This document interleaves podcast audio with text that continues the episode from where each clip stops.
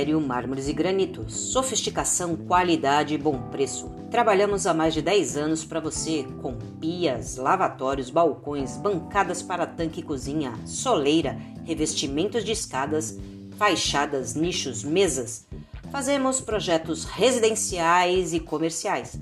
Faça seu orçamento sem compromisso. 13 991 913535 ou 13 991 020168. Império Mármores e Granito. Trabalhamos com mármores, granitos e quartos nacionais e importados. Ligue e agende uma visita.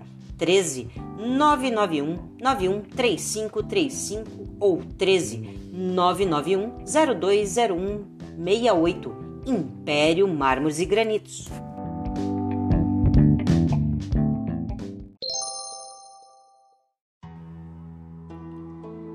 Homem tinha um bom papo, mas não é como se diz hoje em dia. Quem tem um bom papo é porque é bom de conversa. Ele tinha mesmo era uma papada enorme embaixo do queixo.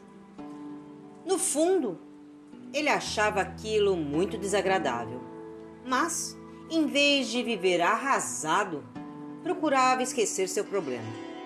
De dia, pegava firme no trabalho e de noite cantava e tocava viola, sempre alegre.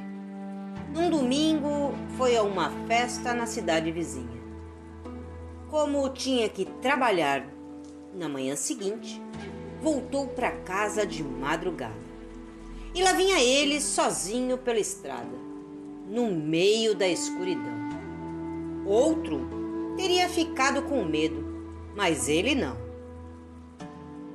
Eu não devo nada para Deus nem para ninguém, pensava ele andando tranquilamente.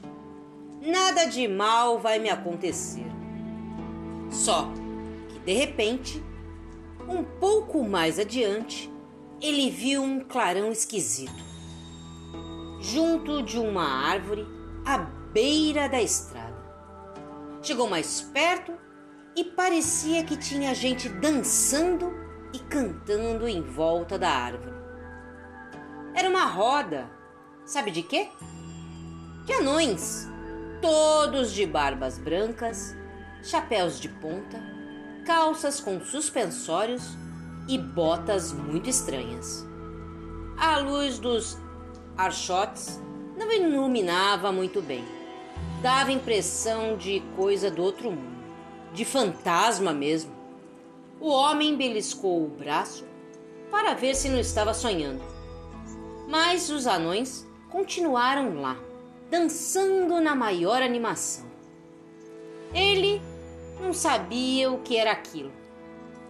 E, muito curioso, foi se aproximando da roda até que os anões os viram.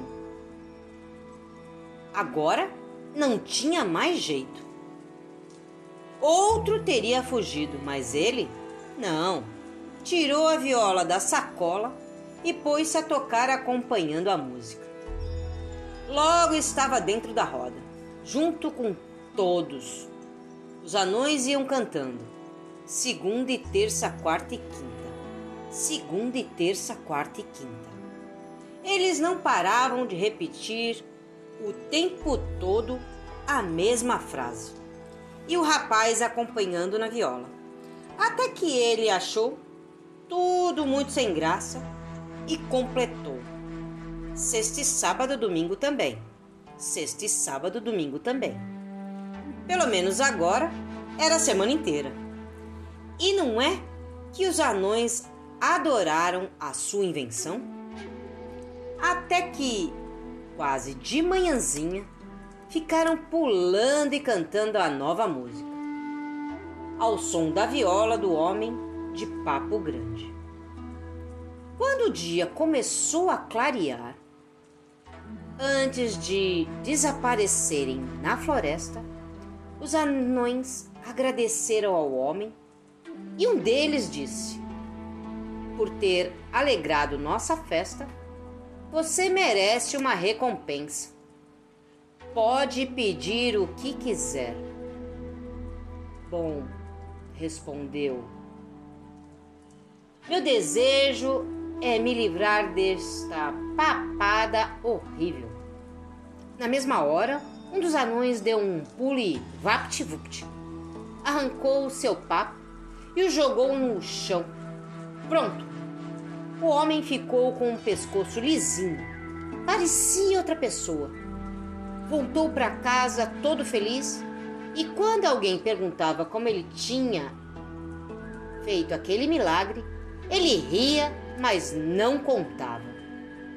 Acontece que ele tinha um amigo que também era papudo e achou que para ele tinha obrigação de contar.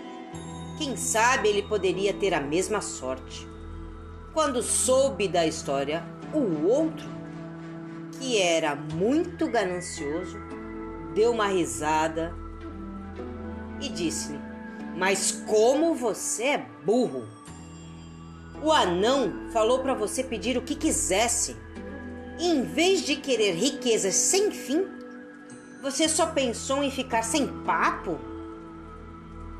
Isso era muito importante para mim, respondeu o ex-papudo. Eu, hein? falou o atual papudo. Com dinheiro, a gente consegue tudo de importante na vida. Deixe comigo que eu vou pedir a coisa certa para mim. Naquela mesma noite, o papudo foi até a árvore e lá estavam os anões na roda. Ele fez tudo o que o amigo havia feito, sem tirar nem pôr, até que o sol começou a surgir. Quando um anãozinho perguntou o que ele queria como pagamento. O homem respondeu: eu quero que meu amigo recusou. E já ia continuar explicando que seu pedido era um monte de dinheiro que o outro havia recusado. Ah, mas não deu tempo. Assim que ouviu a primeira frase, o anãozinho abaixou no chão, pegou o papo do amigo que tinha ali deixado e vapt-vupt grudou embaixo do papo do homem ganancioso. Pois tome o papo que seu amigo não quis, diz o anãozinho antes de sumir com os outros na floresta. Daquele dia em diante, o homem carregou aquele peso enorme no pescoço e ficou conhecido em toda a região como o homem que trocou a sorte por um papo dobrado. Bora refletir?